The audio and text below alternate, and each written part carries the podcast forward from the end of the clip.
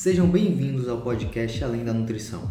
A minha missão é trazer o conhecimento necessário para que você viva uma vida saudável em um corpo que você ama. E hoje nós recebemos aqui no podcast a Paula Suzeli, que é psicóloga e atua na área clínica com adultos. Ela é formada na abordagem centrada na pessoa e ex-membro do PRONUTRA, que é o Programa Interdisciplinar de Transtornos Alimentares e Obesidade. Para mim é muito especial receber a Paula aqui no podcast, porque além dela dominar o assunto de hoje, ela também é minha psicóloga há mais de um ano e meio. E hoje nós conversamos sobre comportamento alimentar, autoestima, imagem corporal, autoconhecimento e saúde mental. Eu espero que você goste de escutar o episódio de hoje tanto quanto eu gostei de gravá-lo. Vamos à nossa conversa. Seja muito bem-vindo ao podcast Além da Nutrição, Paulo. Fico muito feliz de ter você aqui hoje no podcast, trocar essa ideia contigo. Você é uma pessoa que acompanha há muito tempo o trabalho. A gente tem esse trabalho juntos também, que é algo muito especial para mim. E é um prazer ter você aqui hoje para conversar sobre um tema que eu acho tão importante, né? Que é nossa saúde mental, nosso comportamento alimentar. A gente vai entrar todos esses assuntos hoje. Obrigada, Sami. É um prazer também. Fiquei muito feliz com o convite, né? E principalmente para falar de um tema que eu gosto tanto, né? E que me atravessa, assim, né? Pessoalmente também. Então, estou feliz demais por estar aqui. Que massa. Paula, então é, já que você falou pessoalmente, vamos começar pela sua história. Você pode me contar um pouco sobre a sua história, sobre o dia que você decidiu né, tomar essa decisão de ajudar outras pessoas a cuidar da saúde mental, da saúde emocional? Qual foi o estado que te levou à psicologia? Olha, Sami, eu confesso que eu não tive assim nenhum estalo, nada muito deslumbrante, né? Eu me lembro que na época do terceiro ano, quando a gente está naquela fase de decidir o que é que vai fazer, cursar o vestibular, eu lembro que eu pensava em nutrição, lembro que eu pensava em educação física, porque sempre gostei muito de esporte, sempre me envolvi nos esportes, então eu me sentia mais inclinada para essa área. Porém, eu lembro que quando eu fazia aqueles testes vocacionais, sempre dava psicologia, né? e aí, quando eu paro para lembrar, assim, da minha história, eu sempre fui aquela amiga, né? Que as pessoas chegavam para pedir conselho, que chegavam para conversar, sempre fui uma boa ouvinte. Mas eu diria assim, Samir, que no meu processo de autoconhecimento, hoje eu tenho uma compreensão de que isso tem a ver com a minha história de vida, né? Pelo lugar de filha que eu ocupava, né? Por ser, por ser aquela filha que escutava, né? Que tentava dar aquele suporte às vezes ali para a mãe e tudo mais. Então assim, é toda uma construção, né? Então assim, não foi especificamente um estalo, né? Mas eu acho que a minha bagagem, a minha história de vida, o lugar que eu ocupava nas minhas relações me trouxeram até aqui, né, a ocupar esse lugar. Que massa, que massa. É muito bom quando a gente meio que pega as nossas vocações, o que a gente gosta de fazer também, se sente meio que preenchido em fazer e traz para o lado profissional. Eu acho que é nesse momento que a gente consegue realmente é, meio que explorar o máximo do nosso potencial, né? E Paula, você pode me falar um pouco também sobre a sua relação pessoal com imagem corporal, também com a compulsão alimentar e o porquê de você ter se interessado é, no estudo dessas duas áreas e em, em, focar nessas duas áreas na sua prática uhum. profissional? Assim, como eu até tinha comentado, né? Eu acho que é um assunto que me atravessa realmente pessoalmente, né? E eu lembro de ter sido uma criança meio que gordinha, né? E aí eu lembro das minhas férias, quando a minha mãe me colocava para pular corda, porque ela dizia que eu estava muito cheinha. E aí quando foi chegando a adolescência, que essa questão com o corpo que vai mudando, e aí foi na época também que eu comecei no esporte. E aí eu acho que isso também foi uma grande virada de chave, sabe? Porque quer queira, quer não, o nosso corpo é o nosso instrumento ali no esporte, né? E é algo que está muito em evidência. E aí eu lembro de, por exemplo, eu andava com algumas amigas, né? E aí eram as magrinhas e a gordinha, né? Ou então os meus técnicos, eu lembro muito da uma vez de um, de um técnico que ele chegou assim para mim e olha, esse biscoito aqui é o que você tem que comer, que é o biscoito integral. Você tem que comer fruta e tudo mais, né? E então, assim, tudo isso já vão deixando marcas, já vão deixando registros, a gente já vai entendendo, né? Ah, o que é que pode, o que não pode, o que é, é o que é, que é saudável, entre muitas aspas, né? E o que, é que não é. E aí, no fim de tudo isso, ainda, eu vejo que, principalmente na minha fase da, da graduação, isso já na faculdade, quando você meio que já chega em uma certa em um certo nível né, de rendimento no esporte, né? E no caso era o vôlei que eu jogava. Vôlei. Algo que vai te ajudar a continuar a evoluir é a sua preparação física, né? E aí eu lembro que foi a fase em que eu realmente me dediquei muito a isso.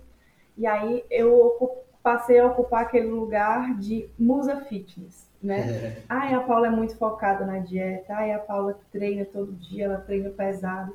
E aquilo passou a ser muito uma cobrança, sabe? Uma pressão em E porque agora eu era vista como a musa fitness, não mais como a gordinha que precisava emagrecer e tudo mais. Só que eu lembro que isso tinha um peso muito grande para mim, que eu tinha aquela preocupação do que é que pode, o que é que não pode comer, né? E foi quando eu comecei a procurar acompanhamento com nutricionista também, né? E eu lembro muito de uma vez que eu cheguei assim para o meu nutricionista na época, né? Ai, mas eu quero diminuir mais o percentual. Assim, eu nunca estava satisfeita, né? Eu quero diminuir mais. E ele, por que que tu quer diminuir mais o teu percentual? E aí eu lembro que eu fiquei sem resposta, que eu não sabia por quê. Era simplesmente porque eu tinha que diminuir, melhorar ainda mais, nunca podia estar satisfeita, né?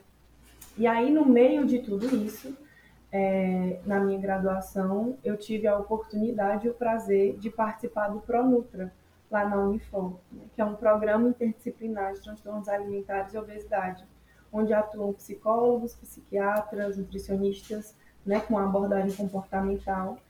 E aí me deu esse estalo e eu resolvi me, me inscrever para participar, né? E foi assim o que deu um boom para mim, né? Onde eu passei a entender um pouco mais, né? Do dessa mentalidade da dieta, comportamento alimentar, a relação com o corpo, né? O quanto assim tudo isso influencia na nossa saúde mental e emocional. E isso foi servindo muito para mim pessoalmente e também para minha prática clínica, né? Então, assim, por isso que eu falo muito que é um assunto que me atravessa pessoalmente, porque apesar de eu nunca ter desenvolvido um transtorno alimentar, o que é algo super possível, inclusive muito presente, né? Assim, atletas são um grupo de risco, né, para o desenvolvimento de transtornos alimentares. É, olhando assim para a minha relação com a comida e com o corpo, eu realmente acredito que eu tinha um comportamento alimentar transtornado né? Que é essa preocupação excessiva, né? Em, em contar calorias, o que é que vai comer, o que é que não pode, em comer saudável. Sim. Às vezes comportamentos compensatórios, né? Não, se eu comer fora da dieta, então eu vou passar mais tempo na academia, ou então vou fazer um jejum aqui mais prolongado, né? E isso tudo gera sofrimento, né? Então, assim, é eu acredito que, resumindo, o meu interesse, assim, por esse tema né, por essas áreas vem daí, da minha história pessoal e depois de ter me encontrado, de realmente ter me interessado muito né, nas leituras, nos estudos sobre esses temas. Que legal, Paulo, muito legal é, entender melhor a sua história com, com esses temas, porque é até bem parecido com a minha. Quando você está ali na. Você é um atleta de qualquer modalidade, você sempre está buscando onde melhorar um pouco mais, onde você tirar ali mais 1%, onde você né, progredir. E muitas vezes vem essa preocupação muito excessiva, né, com a alimentação, com o exercício, o que acaba, de certa forma, meio que sendo um tiro no pé, porque às vezes você está buscando saúde, né, e acaba prejudicando a sua saúde, de certa forma. Então, é muito, é muito interessante observar isso e ver que realmente afeta muito a saúde da gente. E às vezes é como você estava falando, né? na sua adolescência você estava ali, o nutricionista te perguntou, que foi uma ótima pergunta, inclusive, por que, que você quer perder mais gordura, né? Por que, você quer diminuir mais o seu percentual? E esse tipo de questionamento ele é muito importante, porque às vezes a gente está buscando um objetivo que ele nem está baseado no que a gente quer de verdade. Às vezes é um valor que foi empurrado ou pela sociedade, ou pelas amiguinhas, ou até mesmo pelos pais. E no final das contas é, é muito isso, é você tentar perceber né, o que é que você realmente quer. Eu acho que isso é muito interessante, até para não desenvolver nenhum tipo de, de transtorno alimentar mais grave. Sim, sim.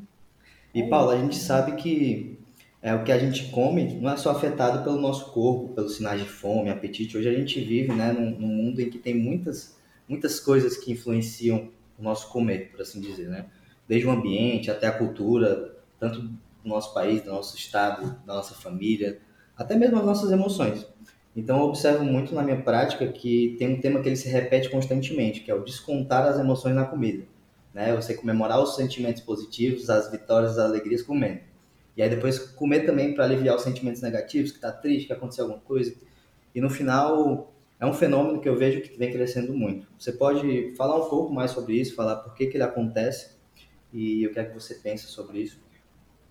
Sim, assim, Samira, as nossas emoções, né, é, elas são é, as nossas emoções, elas não são nem boas nem ruins, né? Elas são e elas chegam para comunicar algo a respeito do nosso mundo interno. Mas eu vejo que o que acontece muitas vezes é que a gente não aprende a lidar com as nossas emoções, né? E a gente não tem muito espaço para isso. E isso vem aí desde a nossa infância, né? Por exemplo, né? Aquele, ah, engole o choro. Ou então, ah, vai passar, é besteira, isso não foi nada, né? E a gente vai, assim, aprendendo a simplesmente suprimir, suprimir e não entrar em contato com aquilo. Ou também existe aquele outro extremo, né? de você simplesmente se deixar ser levado pela emoção e agir ali pelo impulso, né? Pelo impulso da raiva, pelo impulso ali tomar uma decisão importante, pelo impulso da tristeza. E aí a ideia é que a gente encontra esse caminho do meio. Não é que você vá simplesmente é, agir por impulso diante de uma emoção que você está sentindo, ou que você vá né, tentar suprimir, não dar espaço para essa emoção. E aí, diante disso, né, assim, quando a gente faz essa essa divisão né, entre a emoção ser boa, ser ruim, acaba que a gente vai tentando muitas vezes encontrar um alívio, né? Diante das emoções ruins, principalmente. Né? É a gente vai, vai tentando encontrar uma forma de anestesiar, uma forma de não mais sentir. Né? E aí algumas pessoas encontram essa anestesia no sexo, outras encontram na bebida, outras encontram nas compras, e algumas pessoas por exemplo, acaba encontrando esse alívio na comida. Né? Então, o comer emocional, vem, eu acredito que vem muito daí. Né? Quando a gente não tem uma habilidade, digamos assim, para lidar com essas emoções. Né? E aí, a questão, assim, não é que a emoção não possa ser um alívio. Né? Acredito que sim, que se, de vez em quando tudo bem, né? Você está triste, se dá é, esse, esse prazer de comer, por exemplo, um chocolate, um sorvete, Sim. né? Porque geralmente a gente procura esses alimentos mais palatáveis, né? Ninguém tá triste vai comer um alface. É, né? ninguém. Mas é porque realmente tem essa liberação, né? Assim, de, de dopamina e tudo mais, né? Tem aquele, o açúcar, a gordura, são esses alimentos que, que vão liberar essa sensação de bem-estar. É. E aí tudo bem de vez em quando. Eu acho que o grande problema se torna quando o alimento é a única fonte né? Aí eu acho que se você sempre recorre ao alimento quando está muito triste, muito feliz, estressado, ansioso, aí é um problema, né? Então acredito que esse comer emocional vem muito dessa nossa falta de habilidade, né? Ou essa não permissão de sentir e de lidar com essas com as emoções que são inerentes do humano, mas que muitas vezes são nomeadas como né, assim, é feio você dizer que está triste. As pessoas nem sabem acolher muitas vezes, né? Se é você está triste, ao invés de acolher, e eu entendo que isso muitas vezes é também, né, tendo uma boa intenção, as pessoas chegam, ah, não fica assim não, vai passar, tá tudo bem, vamos, vamos espairecer, pensar em outra coisa. E eu vejo que as pessoas fazem isso realmente assim muito bem intencionadas. Mas se a gente parar para prestar atenção, isso é uma tentativa de fazer com que a pessoa simplesmente pare de sentir, né? E não assim, poxa, você tá triste? onde é que está doendo, como é que está doendo, né? Assim, o que foi que aconteceu? Você quer falar sobre isso? Acolher, Poxa, né? eu sei que você está triste, mas estou aqui, né? E aí eu acho que é algo que é possível ser aprendido, né? Mas olhando para nosso processo de aprendizagem de um modo geral, é muito esse não lidar, né? Esse afastamento das emoções. Não conseguir lidar com elas, né? E não, e não querer lidar. Eu acho que foi muito bom essa, essa forma que você colocou é, de que não existe realmente é, sentimentos ruins e bons, né? Essa, essa, dualidade que a gente tenta colocar em tudo, categorizar, eu também acho que não é o ideal. E eu acho que essa questão de você saber lidar com esses sentimentos é, é realmente um processo. E às vezes o que falta é, é de repente uma ferramenta ou uma, um mecanismo mesmo para lidar com aquilo, né? De repente, até mesmo o exercício, para mim, pessoalmente, eu posso falar por mim, que o exercício é para mim uma grande forma de lidar com, com sentimentos. Né? Às vezes eu, eu gosto de, por exemplo, estou num, num, momento que eu estou ali triste, eu estou estressado, eu gosto de fazer o exercício para meio que sair da minha cabeça e ir para o meu corpo, sabe? Dar aquela liberada na endorfina, dar uma relaxada, enfim. Eu acho bem, bem legal esse tipo de, de estratégia.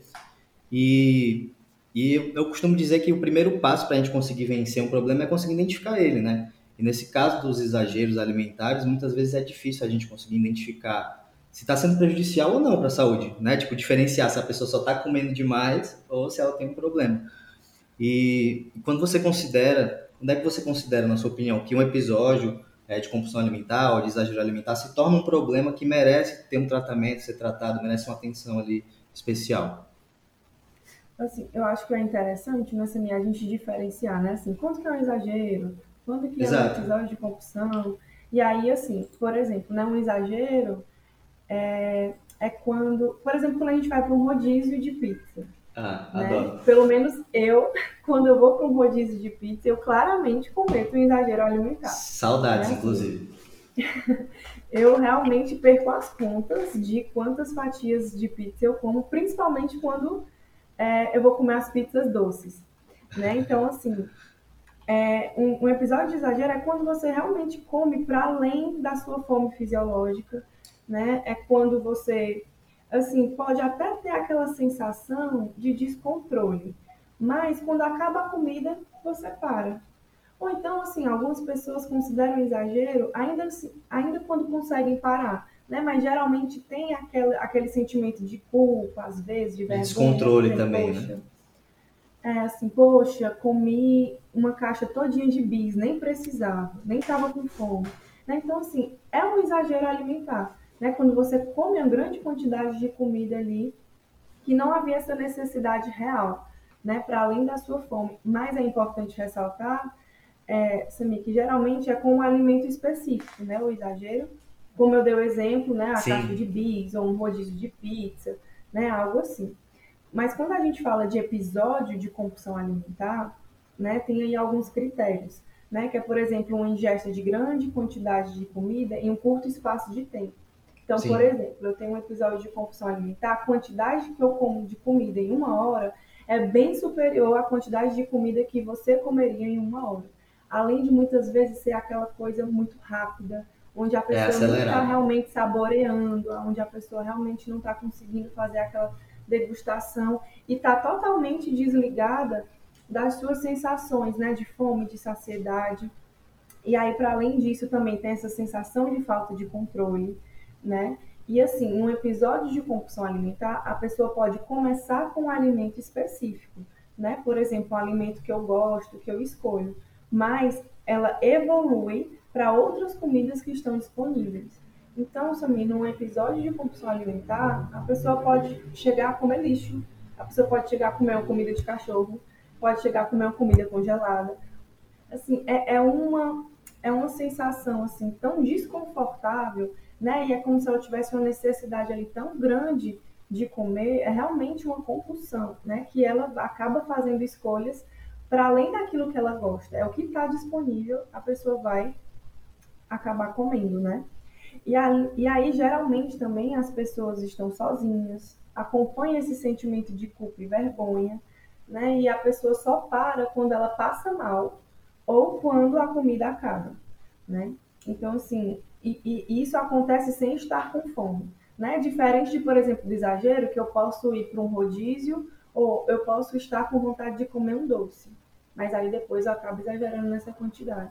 E na compulsão, não. Às vezes existe um sofrimento e para aplacar esse sofrimento eu encontro na comida, né? independente de ser uma comida saborosa ou não. E aí o transtorno de compulsão alimentar é quando esses episódios de compulsão são frequentes. São, são frequentes né? E aí, por exemplo, se é uma vez por semana, isso pode variar, né? Se é, uma, se é um transtorno de compulsão leve, moderado ou mais grave, né? E aí, geralmente, assim, também é, válido ressaltar que não tem comportamentos compensatórios, né? Que esses, que esses comportamentos compensatórios, como, por exemplo, o uso de laxante, ou jejuns prolongados, ou atividade física de forma extenuante, é mais característico da bulimia, né? Que tem a certo. compulsão e a restrição. E aí é isso, né? Acho que assim dá para esclarecer um pouco do que, que diferencia. Foi ótimo, é bom que porque trouxe um pouco de luz para as pessoas saberem que existem vários graus para o problema, né? Todo problema eu acho que existem vários graus. Então tem essas pessoas também que vão ali comer alimentos que são totalmente fora assim da curva, né? Em, quando estão ali num episódio sério. E também tem muitas pessoas que se escondem para comer, né? Que tem bastante vergonha ali do comportamento. Então é um, é um problema bem, é, como é que eu posso dizer, multifatorial e bem complexo, né? Ele envolve muita coisa. E Sim. realmente essa questão. Pode falar, Fábio. Perdão. Não, só ia pontuar, assim, é tão importante a gente diferenciar isso, Samir, porque eu escuto muita gente falar. Eu tenho compulsão por doce. Sim, sim. Aí isso é clássico. sempre falo, ó, eu tenho compulsão por doce, pois é. E aí, assim, antes de eu, né, começar a estudar um pouco mais a respeito, seria algo que eu também falaria, porque eu também gosto muito de doce. Uhum. E geralmente eu cometo, cometo exageros com o doce. Mas assim, uma compulsão, né? Você vê aí o quantos de critérios diagnósticos existem para que se, se caracterizem como uma compulsão, né? E aí, assim, só para a gente diferenciar, porque quando uma pessoa tem um transtorno alimentar, ela precisa de um acompanhamento interdisciplinar, né? Com um psiquiatra, com um psicólogo, um nutricionista, né? É preciso realmente ser, ser bem acompanhado. Né? Então, é muito importante a gente fazer né, esse diagnóstico bem feito. Perfeito, perfeito, Paulo. Foi um, um ótimo complemento. E realmente essa questão da nossa relação com a comida, ela é muito fascinante para mim. É, porque no final, ter uma relação saudável com o que a gente come é essencial para a gente conseguir manter uma alimentação saudável no longo prazo. Eu sempre olho muito para esse longo prazo, né? Porque no final das contas a gente vai comer comida para o resto da vida. Então é importante olhar para esse lado. E eu sinto que a gente às vezes acaba meio que sendo usado pela comida em algumas situações justamente por causa dessa grande oferta que a gente tem de ultraprocessados, né, de alimentos ali fast food, alimentos que são extremamente palatáveis e que são uma verdadeira armadilha, né? Porque na natureza você não encontra esse tipo de, de oferta calórica abundante que hoje em dia a gente encontra. Mas eu queria te perguntar qual conselho que você daria para alguém que está querendo começar a melhorar a, a relação com a comida. Que é uma pessoa que sente que hoje não tem uma relação tão boa com a comida, por onde que ela começaria? Sami, eu acho que em primeiro lugar eu diria, né, assim, que procure ajuda de profissionais capacitados, né, porque o que eu já ouvi, né, de pessoas que procuram, por exemplo, né, um nutricionista, e aí ele vai lá e corta todos os carboidratos. Acontece e aí, muito. enfim, divide, né, os alimentos entre os proibidos e os, os bons e os ruins, é, isso, as e aí listas. tira aquilo que a pessoa mais gosta e tudo mais. Então, assim, isso só contribui ainda mais, né, pro, pro adoecimento. Então, assim, é muito importante procurar profissionais capacitados, né? E aí, algo que eu diria também, Samira, é para investir no seu autoconhecimento né? Assim, Boa. poxa, quais são as emoções que você busca alívio na comida? Né? Assim, é o estresse, é a ansiedade, ou até mesmo você perceber, poxa, eu percebo que geralmente isso acontece mais à noite, quando eu chego do trabalho, porque eu estou mais estressado, porque eu estou mais cansado. Né? Acho que tudo isso, essa percepção geral vai te ajudar né? a, ter, a procurar encontrar estratégias que vão te ajudar a se relacionar melhor com essa comida. Será que essa que esse essa sensação de descontrole, essa vontade excessiva de comer à noite, é porque você passou o dia todo restringindo, né? Assim, são tantas coisas que precisam ser observadas, né? Então, essa autopercepção é muito importante. Né? E para além disso, eu diria também estude, leia a respeito, né? Eu acho que conhecimento de fato é poder, né? Assim, tem muita gente falando muita bobagem aí na internet, né? Não dá para a gente escutar todo mundo, não dá para a gente escutar todo todo influencer, né? Assim, não dá pra gente simplesmente engolir aí todas essas verdades que muita gente joga e que às vezes só contribui ainda mais para o nosso adoecimento, né? E para finalizar, que eu acho que tem a ver com isso que eu já estou falando, eu diria assim, cuide da sua nutrição, né? E quando eu digo nutrição, não estou falando só dos alimentos, né? Mas de como você se nutre como um todo né? Assim, quem são as pessoas que você acompanha nas redes sociais, o que que você assiste, o que que você ouve, o que que você lê, porque tudo isso vai te nutrir de alguma forma, né? Todo esse contexto vai influenciar para a forma como você enxerga o mundo, como você se enxerga, como você se relaciona com o seu corpo, com a alimentação, com as outras pessoas, né? Então, é importante a gente, às vezes a gente se preocupa tanto com o que a gente come, né, falando da comida, e às vezes não se preocupa com o que a gente está ingerindo aí de uma forma geral. Verdade. E tudo isso é alimento. Muito verdade. Achei muito boa a sua resposta, Paula, porque realmente, começando pela parte do. Você falou dos nutricionistas, tem muita gente, muitos profissionais que infelizmente realmente trazem essa abordagem. Eu fiquei bem feliz porque tudo que você falou eu faço totalmente o contrário, né? Daqueles exemplos do pessoal cortando carboidrato, lista de alimentos proibidos. Acho que realmente esse caminho para quem está querendo melhorar a relação com o, alimento, com o alimento, com a comida, é o pior caminho que você pode ir, esse da restrição exagerada. E, e realmente eu vejo que hoje tem muita informação boa para poder você consumir na internet. Na internet ela trouxe meio que toda a informação na palma da nossa mão. Então, para quem sabe filtrar, eu acho que realmente é muito interessante você ir estudando sobre o assunto, aprendendo mais de fontes confiáveis sempre e sempre buscando autoconhecimento, porque eu acredito muito nesse poder da reflexão, da autoobservação, de você tentar sair do automático e ver o que é que você está fazendo. Porque quando você vê o que você está fazendo, você consegue é, realmente ver se faz sentido para você. Porque às vezes a gente está tão no automático que a gente faz as coisas sem nem perceber.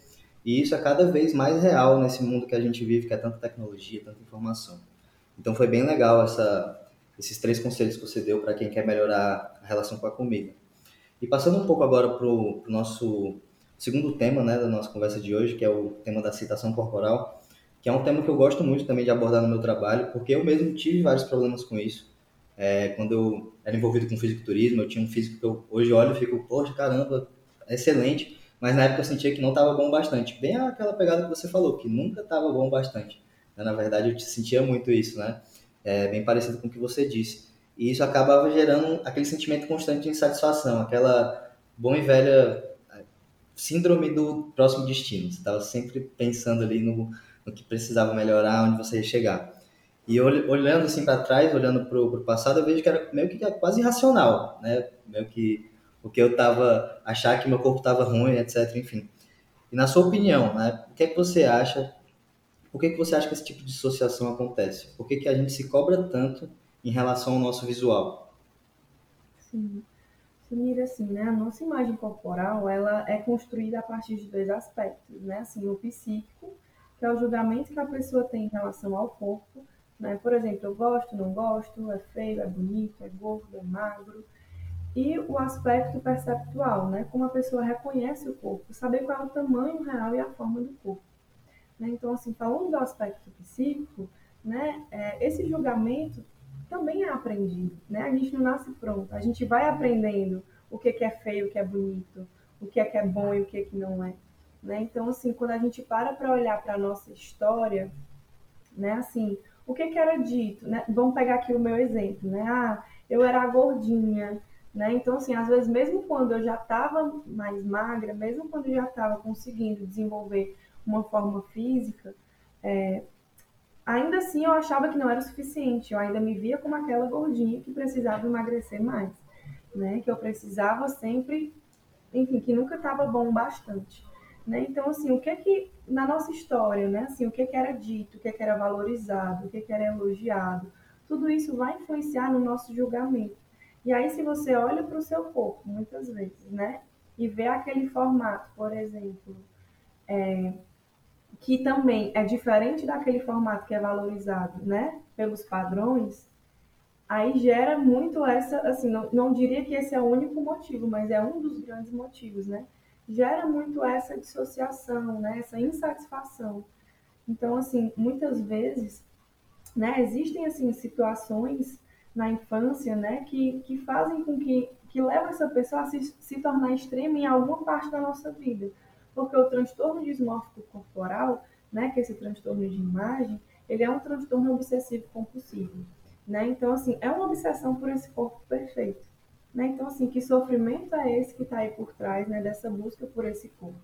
Né? Então, assim, para além disso, né, essa comparação, porque antes a gente se comparava só com os nossos pares, né, aqueles que estão aqui à nossa volta. E hoje a gente se compara com o mundo inteiro através das redes, né? É exatamente então, assim, isso. Eu estou ali o tempo todo sendo bombardeada com imagens do que, que é bonito, do que, que é feio, né? do que, que é valorizado, do que, que não é. Então, eu acredito que tudo isso influencia muito né, para essa, essa insatisfação, porque o corpo que eu vejo ali representado nunca é o meu. Né? O corpo que é dito que é bonito é sempre diferente do meu. Então, eu acredito que tudo isso vai alimentando muito né, esses. E aí é, saíram muitos, muitos estudos, inclusive, falando sobre essa questão dos filtros do Instagram, né, do quanto tudo isso tem gerado essa distorção de imagem, né? A, muda aí a muda os lábios, afina o nariz, muda o contorno, aquela pele extremamente sem marcas, né? Então, assim, são muitas coisas hoje que contribuem muito, né, para essa insatisfação com a imagem. Então, tem a ver sim com a nossa história, muitas vezes, mas também pode ter muito a ver com esse contexto que a gente está inserido, né? Eu acho que isso é mais, um, mais uma coisa que é, é multifatorial, né? E da minha experiência própria, eu me identifiquei muito com o que você disse, porque realmente eu era uma criança gordinha também, e tinha muito essa cobrança, né, de emagrecer e tal, aquela coisa, não, quando chegar na adolescência, começar a querer namorar, vai ser ele emagrece, aquela coisa toda, aquela pressão que rola, né, pro, pro adolescente. E eu sinto que com certeza eu trouxe isso, porque depois eu tava no fisiculturismo, com um físico excelente e tal, acima da média no geral, e aí você olhava e se achava gordinho ainda, né, tipo, achava ainda que tinha que perder gordura ali ou aqui, que tava faltando alguma coisa. Então é muito, é muito doido como essa construção ela é feita desde que a gente é criança e a gente traz para nossa vida como adulto e, e, mais uma vez muitas vezes são valores que nem são nossos por assim dizer né? É, que depois de um tempo você vai se percebendo e vai vendo que pô, você gosta de fazer exercício você gosta de se alimentar você gosta de ter um corpo que você se sente bem mas não necessariamente você quer estar tá ali naquele extremo né? Então eu poxa é muito doido isso. E o que você falou da, das redes sociais e de como isso contribui é, eu ia até conversar sobre isso hoje com você, porque eu acho que contribui muito, na minha opinião. Porque eu vejo como as, as, os adolescentes, as adolescentes estão cada vez se cobrando mais. Né? Então tem aquela necessidade de ser, entre aspas, perfeito, né? porque ninguém é perfeito. Isso é muito doido. É, e qual, assim, na sua opinião, as influências que você acha que as redes sociais têm na nossa aceitação corporal e na nossa autoestima hoje, quão grande você acha que é? Assim, Sami, é, a gente vive numa sociedade da imagem, né? Então, assim, muitas vezes essa imagem. imagem. que ensina que o nosso corpo não é adequado, né? E instigam muito essa comparação. Então, assim, como até tinha trazido aqui, né? Que, que o contexto ele influencia a forma como a gente percebe o mundo. Então, tá o tempo todo exposto, né? A todas essas imagens que não representam o nosso corpo, né? Revistas, as propagandas, as modelos, tudo isso só contribui demais né? Então, assim, só outro corpo que não meu é acredito como bonito, como saudável. E para além disso, né, eu acho que um ponto também que é muito importante, Samir, é porque muitas vezes é, é, nós somos julgados, inclusive, no nosso caráter, né? Para além da, da, da nossa forma física, esse corpo diz mais do que de um físico, né? Se você Quais são, quais são os corpos que representam as pessoas focadas? Quais são os corpos que representam as pessoas de sucesso, né? Então, assim, é, é, o nosso corpo é o nosso veículo no mundo, né? É, quando eu chego aqui para o Sami, antes que eu diga qualquer coisa, a primeira coisa que você vê é o meu corpo. Então, já existe uma leitura que é feita aí, né? Então, assim, que leitura é essa, né? Como é que a gente está aprendendo a ler esses corpos? E é uma leitura muito atravessada por aquilo que é dito através dessas redes, né? Porque principalmente também eu vejo que vem muito acompanhado daqueles discursos de foco fosse fé, né? Sim. Só basta você querer. É verdade. Né? Assim, se você se esforçar, você consegue. É as vidas perfeitas e a meritocracia do Instagram. Vidas perfeitas e meritocracia, né? Ali no Instagram. Exatamente. Pesado.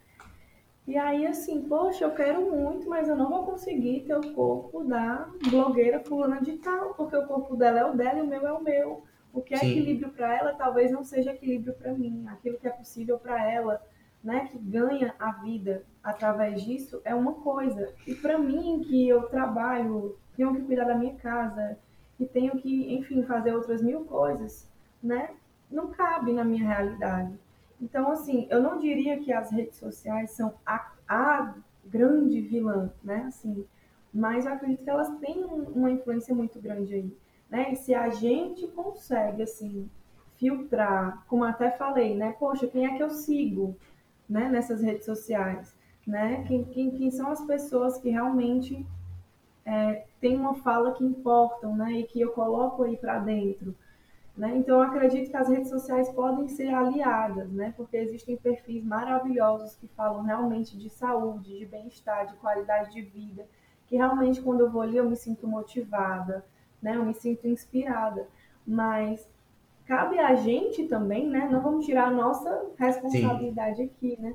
cabe a gente também perceber Poxa, uhum. eu estou me sentindo inspirada, ou eu estou me sentindo, eu estou me comparando e estou me sentindo né, desmotivado, estou me sentindo para baixo, ao invés de me, né, de me sentir bem. Né? Assim, ter cuidado para que os nossos ídolos né, não sejam, na verdade, né, aqueles que fazem com que a gente se coloque cada vez mais para baixo. É verdade. Né? Então, acho que é muito essa troca. Existe aí o lugar das redes, mas como é que a gente se relaciona com essas redes sociais? Né? A gente tem o poder de escolha de seguir ou deixar de seguir, curtir ou deixar de curtir, compartilhar ou não. Né? É, às vezes a gente esquece que quem manda é a gente, né? Parece que não, mas quem manda no que a gente vê ali no Instagram é a gente. Então, eu acredito muito nisso, que a gente tem que prestar bem atenção no conteúdo que consumimos, porque a gente é moldado, de certa forma, por essas por essas pessoas, por essas vidas que a gente fica acompanhando e às vezes, às vezes até se colocando para baixo, pensando, poxa, você tem uma vida maravilhosa, mas você vê a vida do colega que você acha que é melhor do que a sua em algum aspecto, porque isso é uma coisa que foi uma virada de chave para mim, é que ninguém se compara com a vida inteira, sabe? Tipo, ah, vou pegar aqui todos os seus problemas, as suas inseguranças, as suas dificuldades e trocar aqui com as minhas e as, as coisas boas e fazer uma troca geral. Não, é sempre aquele ponto que você vê que tá brilhando ali, que você fala, pô, aquela coisa ali na vida de, da Paula é incrível, eu queria tanto ter aquilo. Então acho que isso é realmente uma grande armadilha e a gente acaba caindo muito aí nela quando a gente está nas redes sociais, principalmente se a gente não faz esse filtro né, no conteúdo que a gente consome. E Paula, você acha que na sua prática clínica, né, com, com seus clientes, seus pacientes, você sente esse aumento na pressão por se encaixar no padrão? Eu aproveito para te perguntar, você como mulher, pessoalmente, como você se sente ou você já se sentiu sobre isso? Samir, assim, eu vejo que a maioria, sabe, a maioria das mulheres não se sentem satisfeitas, né, com o corpo que tem. Mas, ao mesmo tempo, eu vejo que por ser um assunto que hoje é mais discutido, né, onde é mais falado sobre, né, no próprio Instagram tem páginas, né, corpo, é, Movimento Corpo Livre, muitas outras páginas aí que abordam muito sobre essa questão dos padrões né, que eu acho que ajuda muito, né, a, a gente a repensar, a discutir, né, sobre tudo isso que é muito imposto. É, eu vejo que muitas racionalmente questionam, né, assim, e já entendem, mas não é o suficiente para deixarem de se sentir insatisfeitas, né? E aí isso já trazendo assim até para mim, eu já me senti muito insatisfeita com o meu corpo, né? E hoje eu diria que eu tenho momentos né? Que é como se fossem assim momentos de lucidez e momentos de em que eu me deixo levar muitas vezes, né? Por essas ondas da comparação, né? Assim, ah, saber eu já sei que o meu corpo é diferente da fulana, racionalmente eu já sei, né? Que que poxa, é, enfim, eu não vou conseguir ter o mesmo biotipo que, que tal pessoa, né? Mas é, eu acho que quando a gente vai para o campo aí do emocional, do, do, nosso mundo interno, tem muitas outras questões aí também, né? Assim, como eu falei, ainda aí da, da minha história com o meu corpo, né? Que vai sendo, que ainda está sendo escrita, é né? Porque eu ainda estou aqui, é.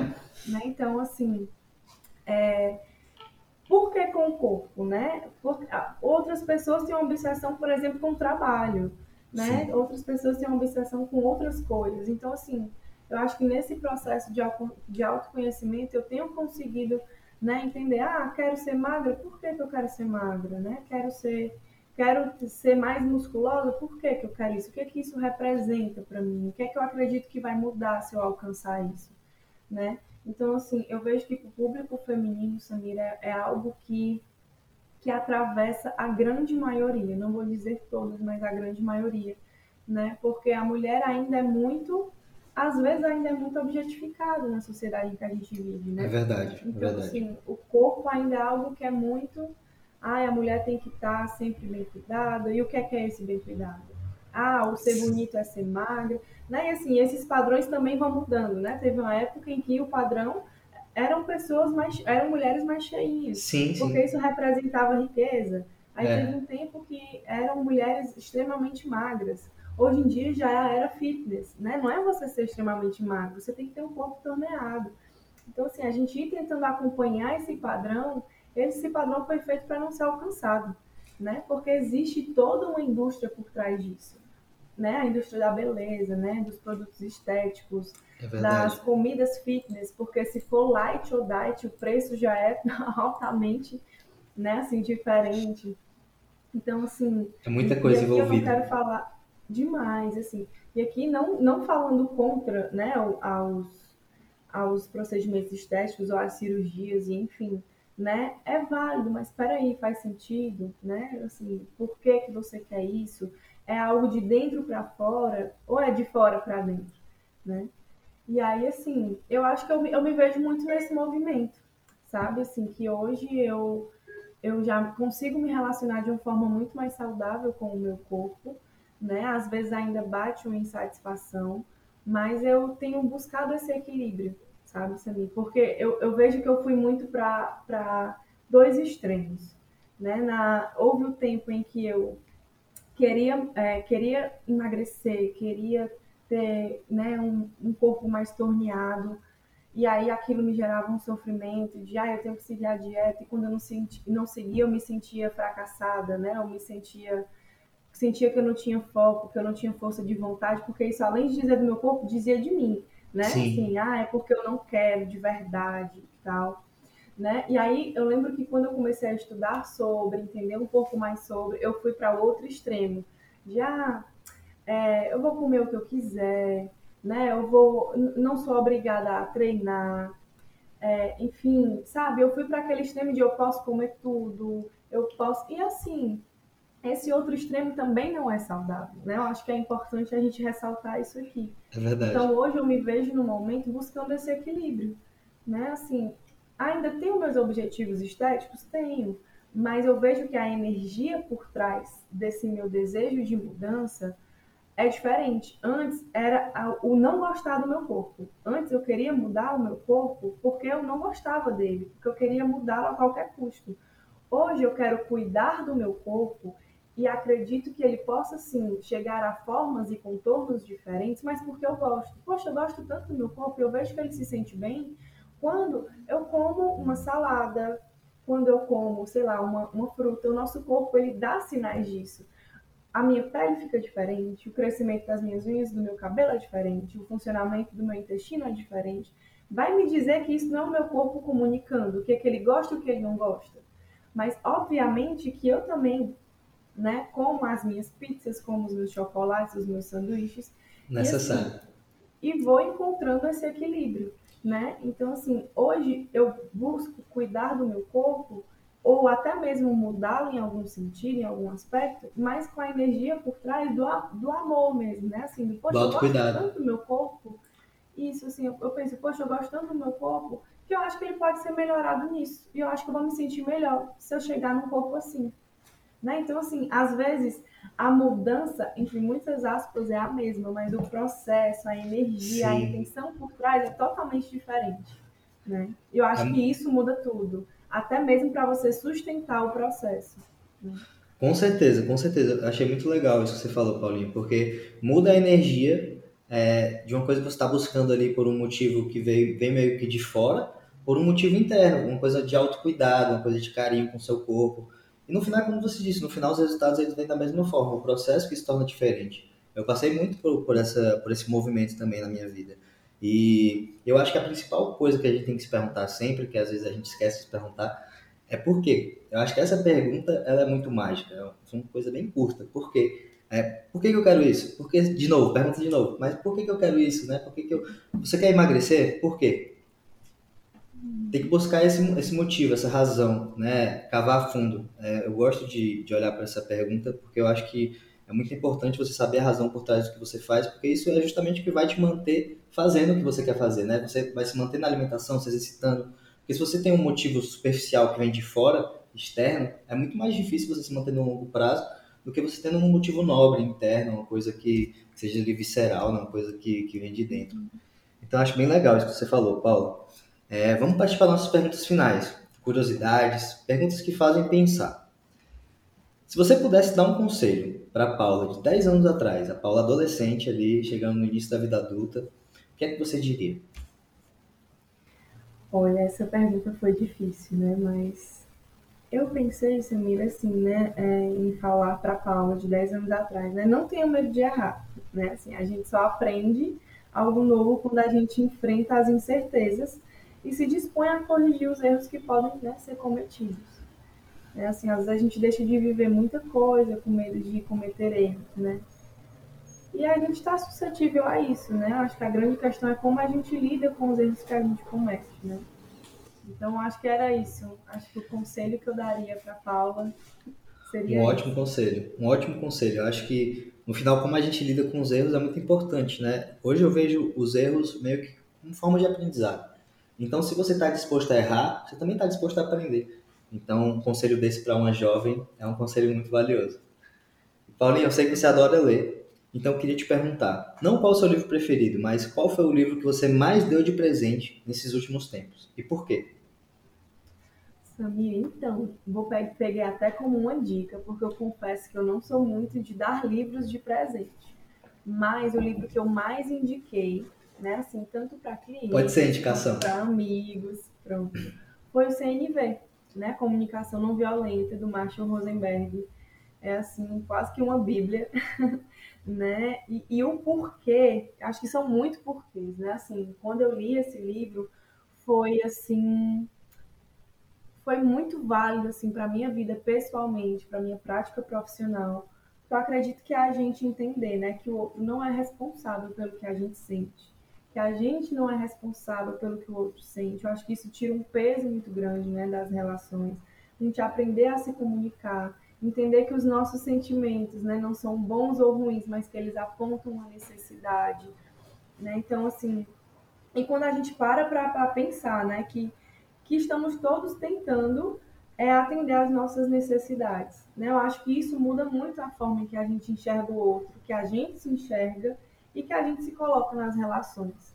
Né? E quando eu falo relações, eu acho que isso engloba tudo, inclusive Todas a nossa elas. relação com a gente mesmo. Consigo né? mesmo, sim. A nossa relação com o nosso corpo. Né? Então, assim, é um livro assim, fantástico, que sempre que eu posso, eu indico. É verdade, você foi um dos livros que você me indicou logo no início da nossa relação e eu acho que é um livro incrível porque no final das contas a comunicação é uma das habilidades mais importantes que a gente tem como ser humano, como seres sociáveis, né? E no final, como seres sociáveis é uma das habilidades mais importantes que nós temos, a comunicação.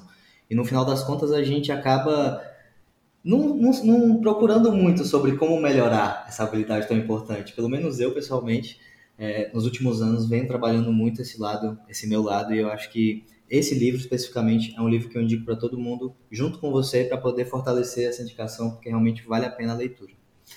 Paula, eu gosto muito de mudar de ideia, eu gosto de aprender sobre novos assuntos, reformular meus conceitos. É uma coisa que, que me faz bem, porque eu sinto que eu estou progredindo, estou evoluindo, faz parte do, é, das coisas que eu gosto de fazer. E eu queria te perguntar se tem algum tema que você mudou de ideia nesses últimos dois anos né, de pandemia que você queira compartilhar aqui com a gente. Samira, eu acho que eu até cheguei a tocar um pouco nisso, né, quando eu estava te falando sobre a minha relação com o meu corpo, né, mas algo que, que eu mudei um pouco assim, nos últimos tempos foi como eu enxergava a estética, né, porque houve um tempo que a estética é futilidade, né, besteira, e hoje eu acredito que não, sabe, Samir, que que a gente realmente se importa com, com a nossa estética e que não há problema nenhum nisso. Né? Que a nossa autoestima ela é construída de dentro para fora, mas também é de fora para dentro. Né? Então, assim, é algo que, que a gente precisa acolher aí, né?